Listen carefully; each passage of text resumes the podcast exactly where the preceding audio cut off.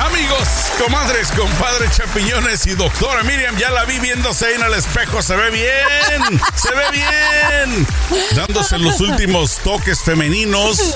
No, de que hay que ver que las pestañas, que el pintalabios, que el, el este pintacachete, no sé cómo se llama. Pero Lo bueno, que sea. lo que lo que es eh, lo que es la, la vanidad de la mujer, doctora, por favor, ¿cómo está? Cuénteme primero. Muy bien, y como siempre, o sea, sí, yo me cuido seguro, no tanto como quisiera, porque tengo que hablar de sexo todo el tiempo, pero ¿qué quiere que te diga? Igual me Claro. cuido.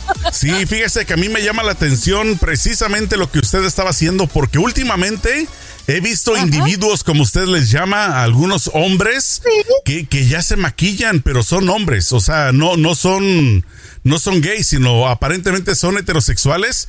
¿Y será que la moda se irá a poner ahora, doctora, de que los hombres ya también se maquillen? Inclusive se ponen hasta minifaldas, he visto algunos, bueno, no, no minifaldas, sino faldas. Eh, están haciendo como un tipo de campaña, vi en una, no me acuerdo si era una alfombra roja, donde algunos de los que participaron estaban vestidos así como mujer, pero siendo heterosexuales. Así es de Bueno, que, ¿será moda o qué será? Bueno, tú sabes que ahorita todos de alguna manera somos bi, o somos bipolares, o somos ambivalentes, o somos, todo el mundo es bi. Entonces, dentro de esa tendencia es probable, un poco te lo digo echando broma, pero en realidad son, es probable que sean metrosexuales, lo que llama metrosexual, que es ya que, que es aquel hombre demasiado mm, detenido en los detalles, en los detalles, ¿verdad? O que sea lo que llama sexo fluido. O sea, sexo fluido es tanto hombre como mujer. No sabemos, habría que verlo en qué contexto eh, ese señor se puso la falda, así como Claro. sexo fluido, ¿verdad? O como metrosexual. ¿Y por qué yo digo individuos? Porque, porque en investigación social no puedes decir hombres o mujeres. Tiene, o sea, cuando cuentas, cuentas individuos, sexo femenino o masculino. Por eso Ah, se me bueno, sale yo, siempre. yo pensé que individuo nomás eran los hombres. Es ese individuo. ¿Qué pasa el individuo? Oiga, doctora, vamos. El día de hoy estoy súper contento, estoy súper emocionado a la vez porque por fin el número telefónico que en la pantalla está apareciendo en este momento lo estoy convirtiendo en WhatsApp para que también puedan enviar WhatsApps. Pero ya hay Wow. mensajes, doctora, para usted. Así es de que me gustaría muchísimo que se pongan todos listos, preparados con lápiz y papel, porque a lo mejor algunas de las preguntas que algunas de las personas que hablaron, que en su mayoría son hombres, eh, no, no he escuchado de mujeres, so- solamente el día de hoy van a ser preguntas de hombres, pues están con dudas, están con con estas preocupaciones que dicen, me da vergüenza, me da pena ir a, a hablar y preguntárselo a alguien, entonces mejor se lo pregunto a la doctora Miriam a través de qué más da, así es de que está lista para escuchar las preguntas y bueno, si le parece arrancamos con la primera, vamos a ver qué es lo que dice, se llama José Gustavo. Adelante. Hola, soy José Gustavo. Este, mi pregunta es que cuántas veces después de hacer el amor con, con mi novia, yo quedo este, todavía con ganas y no sé si está bien seguir o me tengo que masturbar después para quitarme las ganas. Esa era mi pregunta nada más. Gracias. A mí se me hace que está presumiendo. Como que muchas veces y quedo con ganas. ¿Es eso posible, doctora, por favor? Sí, es, es posible. ¿En qué sentido? Si él no logra este, eyacular, eh, va a quedar con ganas. Ahora, de, su- suponte tú que fuera un orgasmo bien intenso y que eyacula, él, él tiene lo que llama un periodo refractario, un periodo entre una erección y, bueno, entre una eyaculación y otra. La erección puede ser enseguida, pero la eyaculación va a demorar un poco más. Y ese, y ese periodo refractario entre un, eh, una sensación, un orgasmo intenso y el siguiente va a depender de qué tan cansado está el individuo, qué tipo de trabajo realiza, cuántos años tiene, cuál es su estado de salud, qué medicación está tomando. O sea, nos quedamos con esa respuesta sí, porque no tenemos más datos del individuo. Así es. Bueno, es importante Exacto. que cuando le hagan la pregunta a la doctora Miriam, que la dejen en el voicemail, pues que especifique, ¿no? Para de esta forma poder dar un poquito más de, eh, digamos, de punto más directo en, en esta ocasión y en algunas otras preguntas no están muy claras, muy completas, pero obviamente, pues sobre todo o de alguna forma se sobreentiende. Así es de que vamos con la siguiente pregunta, mi querida doctora, a ver qué es lo que dice este individuo. Aló, yo estoy llamando. Estoy llamando aquí de Leycor. Eh, me llamo Joselino. Eh, mire, solo para decirle que yo pues no estoy muy avanzado de edad, solo tengo 51 años, pero el, el pene no, no, no, no se me inquieta nada cuando miro a una mujer, aunque yo abrazo a una mujer que tengo, ella quiere, pero solo puedo hacer el sexo una vez, ella quiere dos veces, o quiere tres veces, es mi novio, pero no se me inquieta el pene para hacerlo varias veces, pudiera decirme qué es lo que tengo y qué puedo hacer. Atentamente, Joselino. Joselino. Ok, gracias. De Lincoln, me imagino. Oiga, dice, no se me inquieta. Ha de querer decir que no tiene erección, tal vez, ¿no? Pero lo curioso es que dice que ni con mujeres, eh, tal vez cuando las ve en la calle, se, se estaba refiriendo, tal vez, no sé. Pero, y dice que tampoco está muy mayor de edad, doctora. Estábamos hablando en uno de los podcasts, ¿no? Acerca de este tipo de problemas que se pueden suscitar. No, bueno, en realidad la edad no tiene tanto que ver en ese caso, sino es probable que, él te esté teniendo dificultades de erección. ¿Por qué? O sea, que esté excedido de peso. O sea, tomen siempre una referencia. La grasa abdominal es un indicador de cómo va a estar la actividad sexual. Si es un individuo que tiene un exceso de grasa abdominal, o sea, su su pene está en riesgo de comenzar a, padecer disfunción eréctil. Disfunción eréctil no es solamente cuando no cuando el pene no se le queda en estado rígido, ¿verdad? Cuando no tiene la erección, sino es cuando tiene la erección, pero no puede performar porque se cae, se queda en estado laxo. Y es probable que este señor estuviera enfrentando algún tipo de problema de salud así, porque di, ya, o tal vez él no, no está muy informado, porque fíjate lo que dice. O sea, una vez puedo y después no. Bueno, pero tiene 51 años, hay que ver en qué periodo de tiempo quiere. Si quiere un hombre de 51 años eh, tener dos veces sexo en media hora porque pagó el hotel solo por una hora. Exacto, quiere sacarle el lucro, quiere aprovechar porque ya no quiere pagar otra hora. Un rapidín. No, va a tener que esperar porque ese periodo refractario un pelito más largo a los 51 años, un poquito más largo. Bueno, por supuesto, y obviamente, pues yo soy testigo de eso, de que cuando uno tiene 20 años no es nada comparado después de los 30, después de los 40 y a ver qué pasa después de los 50. Bueno, vamos con otra pregunta de otro individuo. Vamos a ver qué es lo que dice por este lado, por favor. Hola, soy José Luis. Ah, quería hacerle una pregunta a por qué tengo un testículo más grande que el otro. Quisiera saber eso nada más. Gracias. Pregúntele a su papá. A ver, jefe, muéstrame. ¿Será que heredé lo mismo que tú? ¿No? O a la mamá que le pregunte si se atreve. Sí, la mamá, ¿verdad? Mira, ahí existen varias posibilidades, pero vamos a hablar de la más sana, pues. ¿La más sana en qué sentido? Hay una vena, ¿verdad? Hay una vena del lado izquierdo que es más gruesa y más larga que la del lado derecho, porque esa vena recibe más presión del lado de la columna, pues. Entonces, es esa, eso hace que ese testículo sea, ah, esté siempre un poquitico más abajo que el otro, pero un poquito. ok, si si ve que la diferencia es demasiado grande, ahí cuidadito, ahí debiera de ir con su profesión, con su doctor, porque podría ser eso, este, que estaría representando una hidroceles, una varicoceles, este, otro tipo de situaciones. Pero si es imperceptible, no, el cuerpo nuestro no es simétrico. Las mujeres también tenemos una mama más grande que la otra. Tenemos de repente un ojito que se abre más que el otro, la, la nariz. O sea, no somos simétricos completamente. Siempre hay un y bueno, y en el testículo pasa igual. El izquierdo a veces está un poquito más bajo, un poquito más bajo, y es porque hay una vena, la vena espermática izquierda, que es más gruesa que la derecha, pues.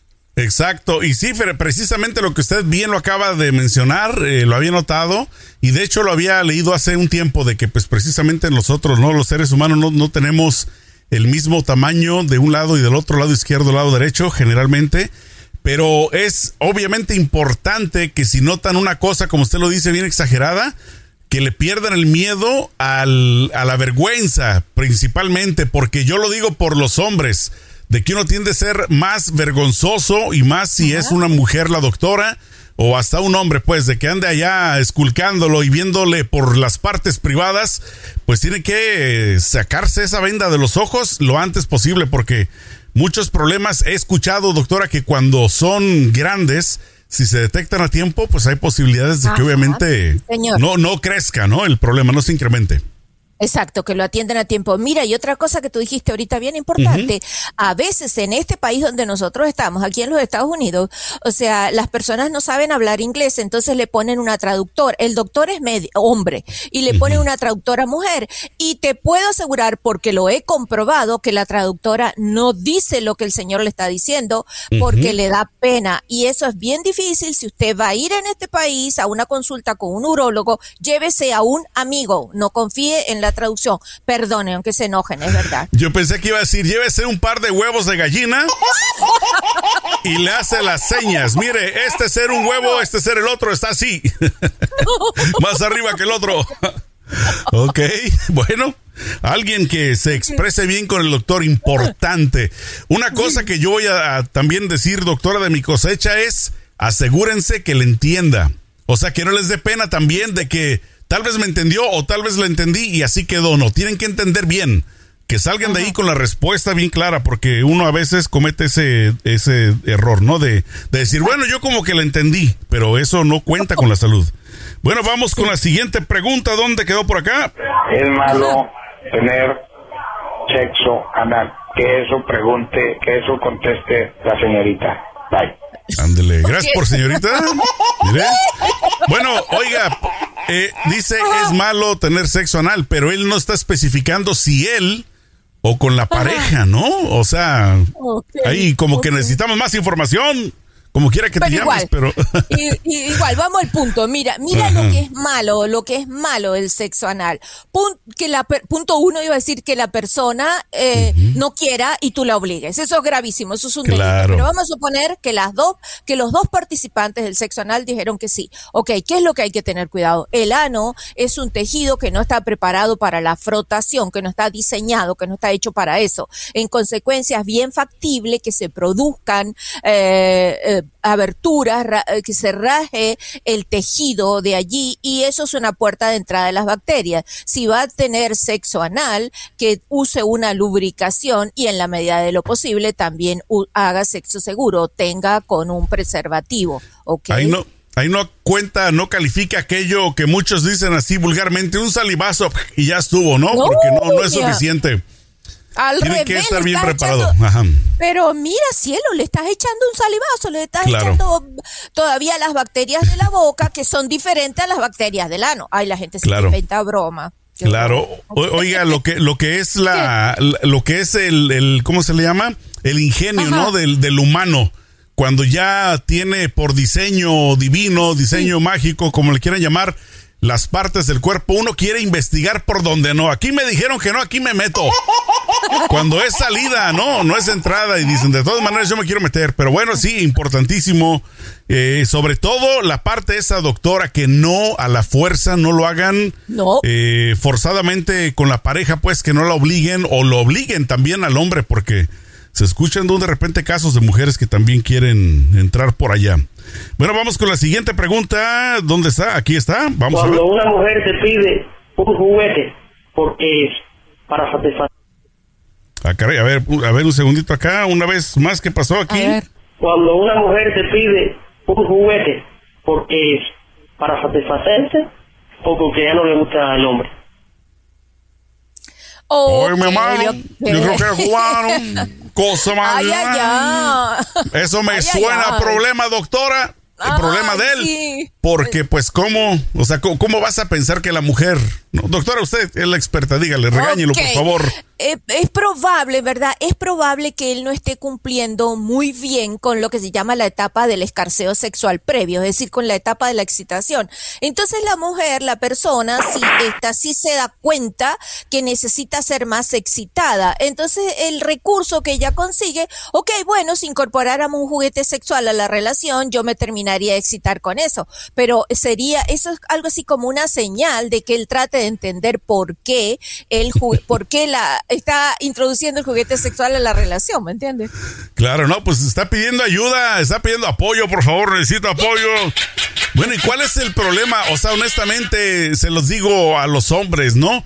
Bueno, por lo menos hablo por mí, no, no quiero hablar por, por todo mundo, pero yo no entiendo por qué si, si la mujer pide o si quiere o sugiere un juguete, yo no entiendo por qué tomarlo de una forma negativa, por qué ofenderse, ¿no? Es mi punto de vista. No, no tuvieran por qué ofenderse en el sentido de que, como usted misma lo dice, si no están cumpliendo y si necesitan eh, ese poquito de ayuda extra, pues ¿por qué no? ¿No? ¿En dónde está lo malo? Exacto, inclusive en algunas etapas de la relación de pareja, cuando ya son parejas que tienen como el tipo Yakira, una monotonía muy grande ah, y que aparentemente sería bueno incorporar juguetes también. Y ahí no está pasando nada raro, sino simplemente hay que incorporar algo para no aburrirse. Claro, ya muy diferente fuera que ella viniera y le dijera, oye, pues que tu compadre nos ayude, ¿no? que venga ahí, te eche una manita y a mí me eche otra cosita porque no puedes. Esa ya es otra historia. Pero bueno, así es de que, por lo menos, eh, una vez más, yo creo que no deberían de ofenderse si la mujer pide algo así, pues, para experimentar. A ver, vamos a ver, la siguiente. Ok. pregunta. Hola, solo estoy preguntando de que, que una de mi novia,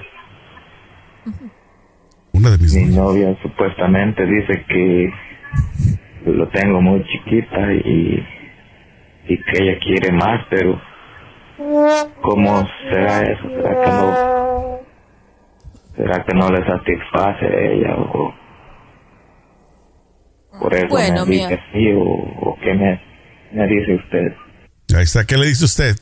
Bueno, mi amor, pero dice una de mis novias, bueno, por fin, una de tus novias. O sea, que tiene varias. Y después dice, no, no, perdón, mi novia. Bueno, o si es, mira, si tiene sexo con el ánimo que habla, yo la entiendo. exacto, ya, con eso.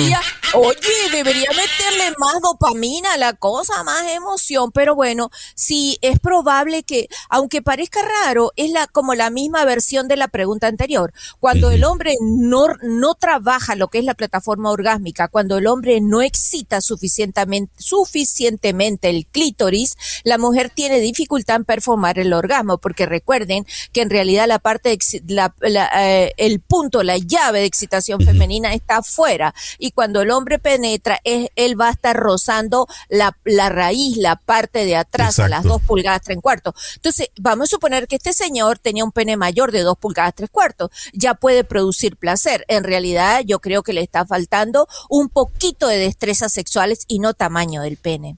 Exacto, y bueno, tampoco el truco, me imagino que él ha de haber dicho, ¿por qué me pegas tanto las nalgas? No, así, a ver si te sale más chile. No, lo típico que no funciona eso. Y bueno, entonces importante, que esto ya lo platicamos en el podcast anterior, ¿no? De que tienen que invertir tiempo, o sea, así como le invierten tiempo cuando la están cortejando, cuando están queriendo salir con ella, cuando quieren este, llevarla a cenar, o sea, después de todo ese proceso, pues ya cuando consiguen lo que buscan, no le invierten tiempo en bajarse y hacer un buen jale.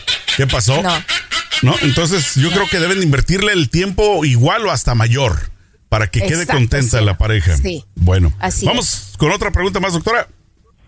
bueno, me llamo Eduardo, llamo de Chicago y es una pregunta para por, por qué a veces cuando estoy haciendo relaciones como duro más, se me van las ganas, pero todavía lo tengo duro y aguanto un montón. ¿Por qué es eso? Mm. no, pues con esas ganas yo no entiendo cómo aguanta más. Me imagino que la, o me imagino que la mujer dice, ya, ya, ya terminaste, ya terminé, ya vámonos. Ah, sí, voy a continuar. Déjame un ratito más. Me falta.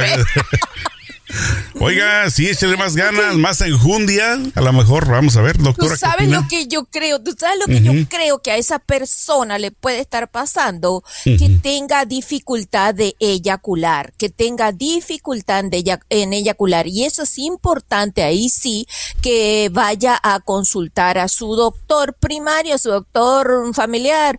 Porque, ¿qué es lo que sucede? Hay algo que se llama aneyaculación o eyaculación retrógrada y es cuando la persona persona no eyacula, porque a él le cuesta muchísimo por lo que está diciendo, ¿verdad?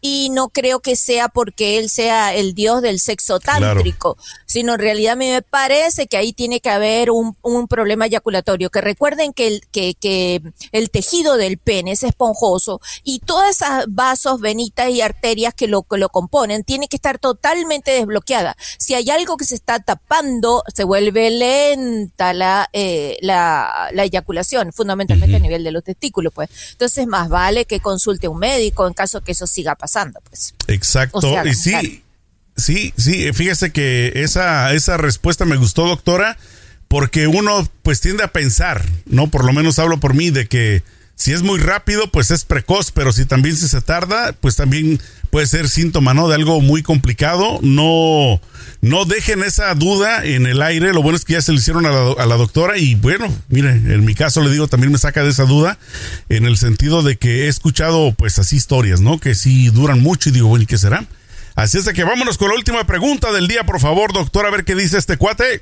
Sí, soy Francisco Fernández, de aquí de San Antonio, y tengo alguna pregunta respecto a que si la masturbación continua es mala.